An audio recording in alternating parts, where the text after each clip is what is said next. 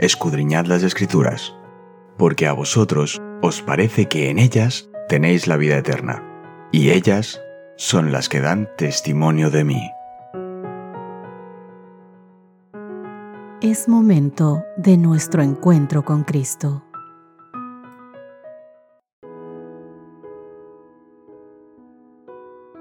Hola, muy buenos días, queridos amigos. Qué gusto, bienvenidos sean todos ustedes.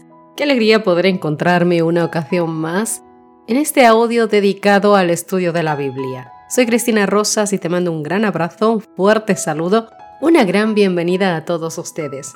Nuestro título de hoy, Ayuda desde el santuario.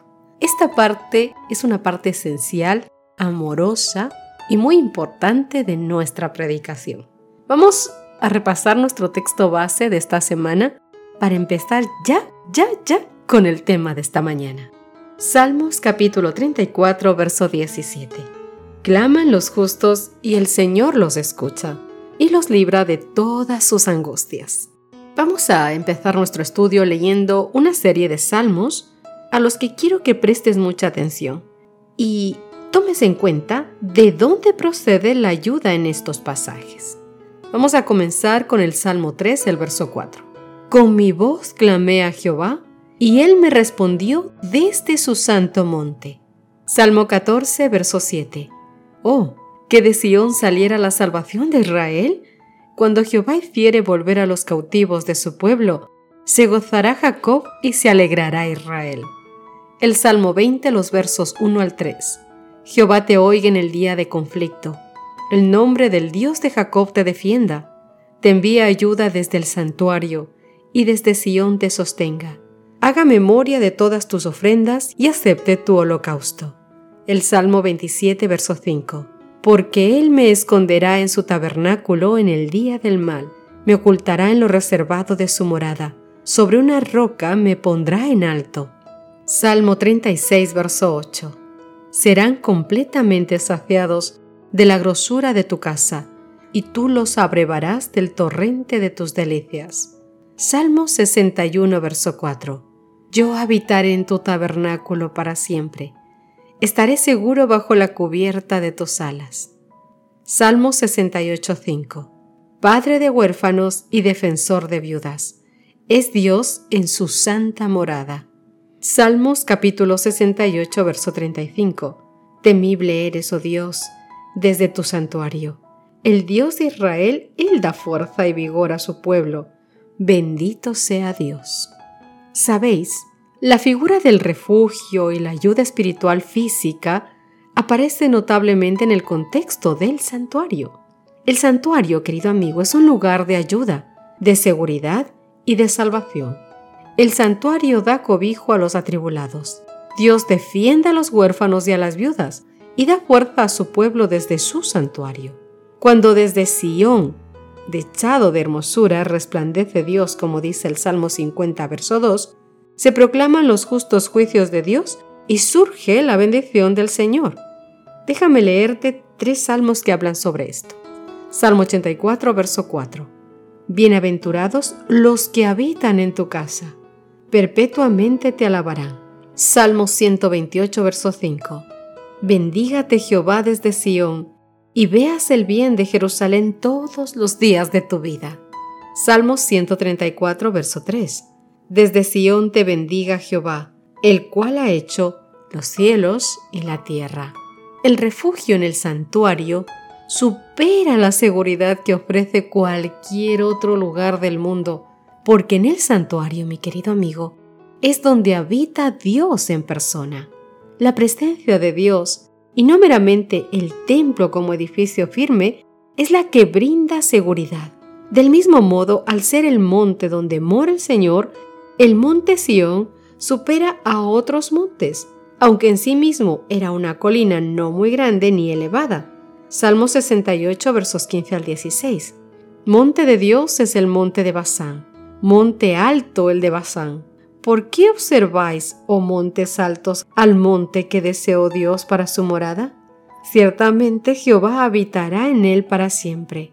Isaías capítulo 2 verso 2. Acontecerá en lo postrero de los tiempos que será confirmado el monte de la casa de Jehová como cabeza de los montes, y será exaltado sobre los collados, y correrán a él todas las naciones. Hebreos capítulo 4 versos 15 al 16 dicen, porque no tenemos un sumo sacerdote que no pueda compadecerse de nuestras debilidades, sino uno que fue tentado en todo según nuestra semejanza, pero sin pecado. Acerquémonos, pues, confiadamente al trono de la gracia para alcanzar misericordia y hallar gracia para el oportuno socorro. ¿En qué se parecen estos versículos a los que te describe el salmista acerca del santuario? La santidad del santuario, mi querido amigo, del santuario de Dios, lleva al salmista a reconocer que toda la humanidad es pecadora y completamente indigna del favor de Dios y además afirma que la liberación se basa únicamente en la fidelidad y la gracia de Dios. Salmo 143, verso 2. Y no entres en juicio con tu siervo porque no se justificará delante de ti ningún ser humano. El Salmo 143, el verso 9 al 12. Líbrame de mis enemigos, oh Jehová. En ti me refugio. Enséñame a hacer tu voluntad porque tú eres mi Dios. Tu buen espíritu me guía a tierra de rectitud. Por tu nombre, oh Jehová, me vivificarás. Por tu gracia sacarás mi alma de angustia. Y por tu misericordia disiparás a mis enemigos y destruirás a todos los adversarios de mi alma, porque yo soy tu siervo. Querido amigo, querida amiga, no hay en nosotros nada que nos dé algún mérito delante de Dios.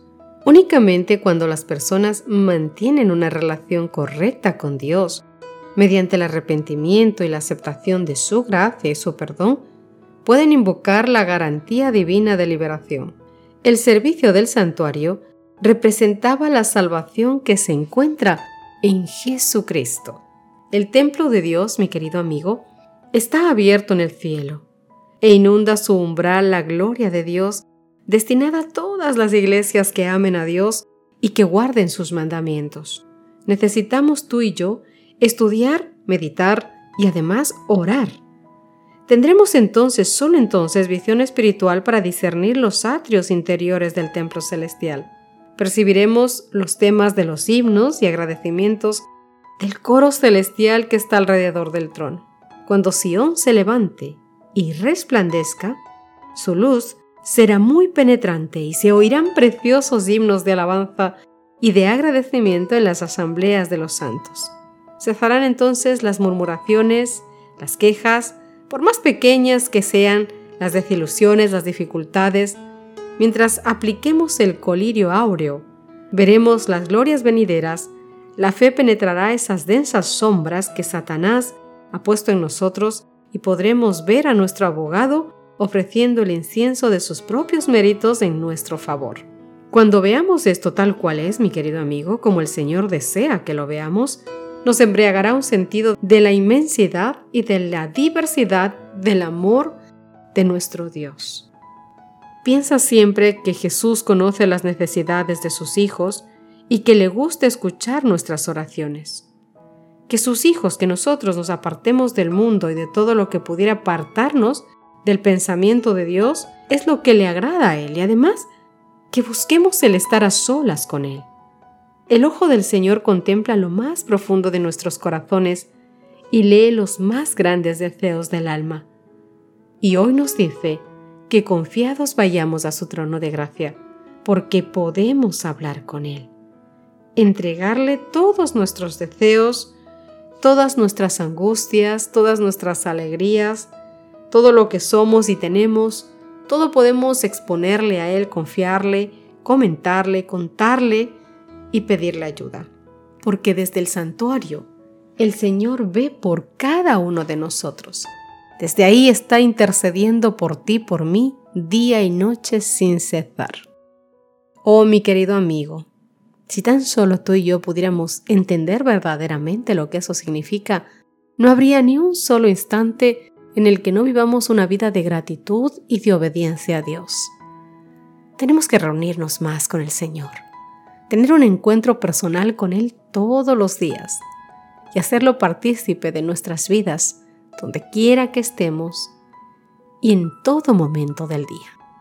¿Qué te parece si terminamos nuestro estudio de hoy con una oración, yendo al trono de gracia de nuestro Padre Celestial para darle gracias por todo lo que es por nosotros y para darle la honra y la gloria por ser nuestro Dios y porque Él no descansa.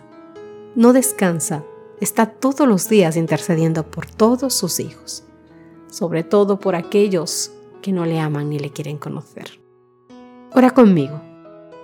Querido Señor que estás en las alturas de los cielos, que tus pies tocan esta tierra como el estrado tuyo, Pito Dios, gracias por hacernos saber que día y noche tú proteges a tu pueblo. Pides por tu pueblo, intercedes por tu pueblo. Nombre por nombre, porque tú, Papá Dios, nos conoces a cada uno por nuestros nombres. Nos conoces tanto, nos amas tanto que, que incluso los cabellos de nuestra cabeza, tú conoces cuántos hay. Sabes cómo son. Nos conoces tanto a cada uno de nosotros, Señor, Gracias por ser nuestro intercesor. Gracias por acompañarnos, por bendecirnos, por cuidarnos, por ayudarnos, por estar siempre con nosotros. Somos hijos ingratos, Papá Dios. Enséñanos a amarte, enséñanos a adorarte, enséñanos a creer en ti en todo momento. Ayuda, Papá Dios, a nuestra incredulidad. Haznos cada día más tuyos, bendice nuestros hogares, que nuestros hijos, Dios mío, tengan un encuentro contigo todos los días, que puedan tomar la decisión de ser tus hijos y de obedecerte siempre. Oh Papito Dios, perdona nuestros pecados y que hoy y siempre se haga tu voluntad en nuestras vidas. En el nombre de Cristo Jesús. Amén y amén. Mi querido amigo, gracias por acompañarnos un día más, por compartir nuestros audios, darle el primer lugar a Dios todos los días en tu vida.